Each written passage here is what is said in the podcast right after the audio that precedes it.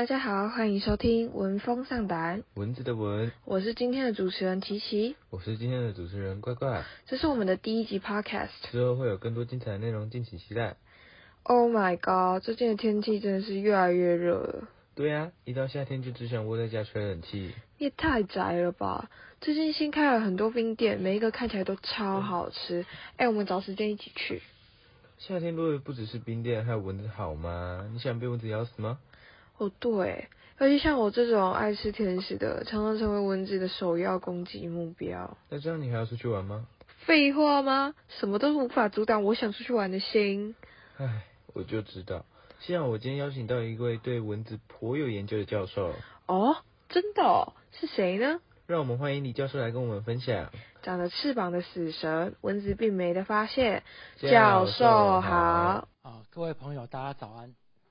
那今今天很荣幸呢，能够来到科公馆啊，来给大家做这个演讲。那科公馆我以前也曾经来过，因为有一些朋友在科公馆这样子，所以很高兴能够就地重游。那来到高雄，那今天要讲的题目呢，题目呢就是关于这个蚊子病媒的发现。那或者我们可以更进一步讲，就是说这种节肢动物、昆虫或节肢更广义节肢动物病媒的这个发现啊，这个是在这个医学史上是很重要的一件事情，改变了这个对很多疾病的传播方式的理解。那这些年来困扰高雄的一个一个传染传染病，不止高雄，就是台湾南部甚至整个台湾都对啊这个这个疾病感到这个很很麻烦，然后呢有很困扰。那这是第一点，就是说跟高雄有渊源的地方。可是呢，今天讲的故事跟高雄还有个渊源，就是说促成这个蚊子病没发现的人啊，曾经在高雄工作，他是英国人，那他是个苏格兰人，但是曾经在打狗，那时候叫打狗，工作了好几年，而且这个人是医学史上一个重要的人物，被称为热带医学之父。呃，他的名字叫 Patrick Manson。那我们接下来会讲，就是说他是透过怎么样的研究，来导致这个对这个啊、我们对于这个病媒的这个概念，对很多疾病所谓的热带疾病的传播方式的一个一个重大的改变。那首先呢，它的重要性就是说，它改变了我们对十八哎，从这个欧洲医学、西方医学，在这个十七世、十八世纪以来，对于疾病的一个认识。那第二个，它是寄生虫学研究的一个一个重要的一个里程碑。那它把这两个领域把它连接在一起。那原本呢，在欧西方的医学，热带医学就是说热带的疾病的研究是归热带疾病研究，然后对寄生虫学的研究呢，对寄生虫研究主要是兽医跟动物学。那虽然他们已经知道有些疾病，就是说像是这个这个啊蛔虫啊、条虫啊，然后脑虫啊这些疾病是会是会会感染人类，可是很多的这个疾病还没有跟寄生虫连在一起。那广义的这个寄生虫，就是说还没还没跟它连在一起。然后他们注意到的是，很多研究是关注在这个兽医动物的这个寄生虫。那另一方面呢，欧洲在这个十七、十八世纪海外扩张，有了很多新的殖民地，在非洲、在印度、在这个中南美洲。那他们到了这些地方，欧洲人到白人到了这些地方，常常觉得他们容易生病。然后呢，那时候他们的病，他们感染的疾病，他们把它称之为热病。热病？什么是热病啊？可能是得了会让你很热很热的病吧。哦，真的吗？那我可以一直吃冰了哎，唉，你真的是士兵成魔哎。很好笑。所以热病到底是什么呢？我们请教授为我们解答。那为什么叫热病呢？因为我们知道会发烧。那今天医学会觉得发烧是个症状，那你的疾病是有它感染的原因。可是，在那个时代，就是说在十九世纪下半之前呢，一般来讲就是说，他们对于这种会引起发很多这种传染，我们今天所谓的传染疾病，会发烧的疾病，微生物引起的疾病，他们把它称之为热病。就从症状来分类，所以有所谓的这个连续热，就是一直发烧；有间歇热，就是说，哎，发烧然后又好，有时候会变成，然后呢，有时候是很全身很热，有时候畏寒，然后呢，体温会上上下下的，叫间歇热。那还有一种不规则的发烧，他们叫 remittent fever，叫持张热。所以他们是根据症状来分类疾病的。然后呢，热。发烧发热，这就是一种病。那跟我们今天讲说，哎，因为你有感染，所以发烧是一个症状，这个是不一样的一种想法。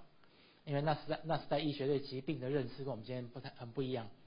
那为什么欧洲人到觉得他们到热带会容易罹患一些他们过去不熟悉的，或是他们觉得很严重的疾病？那我们今天来讲的话。从我们今天的医学来讲，我们会说啊，因为他们对当地某些病菌没有免疫能力，就这些微生物，因为他们是本来在欧洲的环境不太容易接触到的，所以会啊缺乏免疫能能免疫力，所以呢就是这个被感染的时候就是症状特别的严重。那比如说各位若小时候出过水痘、得过麻疹，当然现在就是疫苗很普遍，所以不太会这样。像我们小时候。会出皮，就是就是出麻疹，然后或者是生追猪得水痘，那小时候得了，长大就不会再得，那就是说有免疫力。那欧洲人呢，到热带，我们今天会讲说，因为他对某些疾病没有免疫力。举个例子来讲，就是说他们到西非，他们说那是白人的坟墓。原来热病是指会有发烧症状的病啊。你看吧，我说的没错。是是是，你很厉害。我很庆幸我们出生在这个时代。为什么这么说？呃，医疗技术发达，很多病都有办法医治。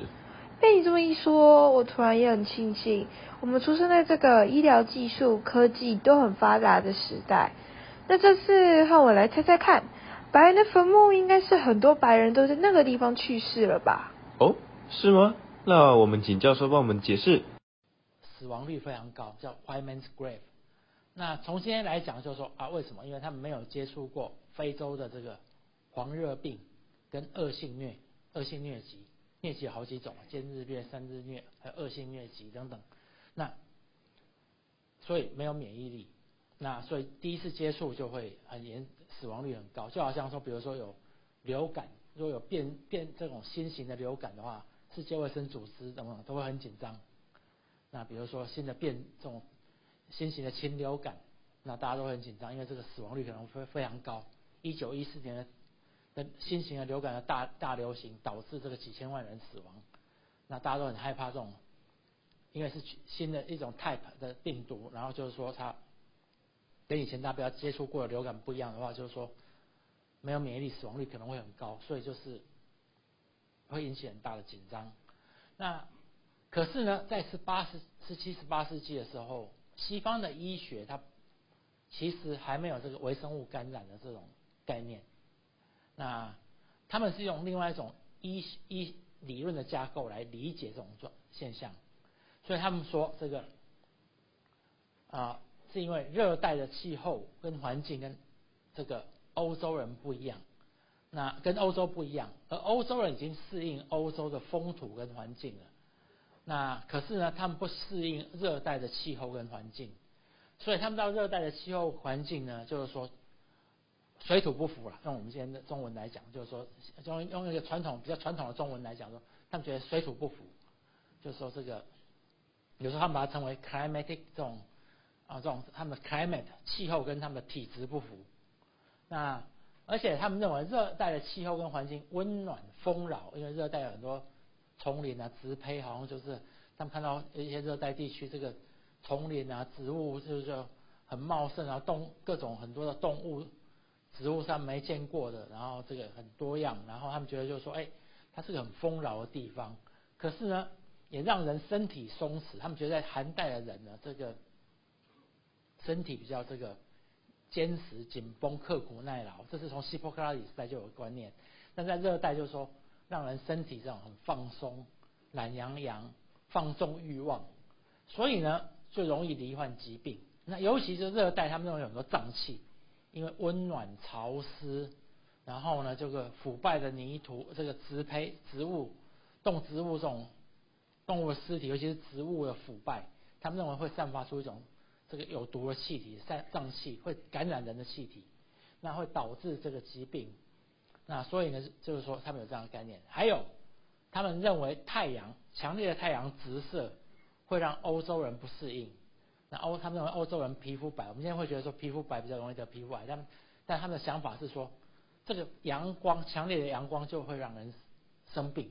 欧洲人主要是欧洲人，那会让他们生病，所以他们会说这个啊这个这个啊，比如说我们现在中暑，现在叫 heat stroke。他们他们以前叫 sunstroke，就把它跟阳光强烈的阳光连接在一起，这样。那所以呢，是一直到十九世纪晚期，西方医学界都认为热带地区的热病是由接触或吸入吸入腐败物质散发的这个有病的气体所引起的。那所谓这种生物引起疾病，为细微的生物看不到生物引起疾病，这不是主流观念。其实，在一直在一直到十九世纪晚期，大部分的医师并没有接受这样的观念。按要要到这个细菌学说，巴斯德啊、科霍这些人提出细菌细菌学说兴起之后，他们对于这个传染病的怎么的原因跟传染途径才有不一样的想法。你看吧，我说的没错，死亡率很高。哎呦，你也不错嘛。以前的人很厉害，从以前就知道太阳有多毒。这不是重点吧？这也是免疫力的重要性，好吗？哦，好啦，但我现在真的很热，要不要去吃冰嘛？唉，吵不过你，走吧。哦耶！那这期的闻风丧胆就先到这里结束。有兴趣的听众也请继续留意我们哦。我是琪琪，我是怪怪，我们下次再见，拜拜。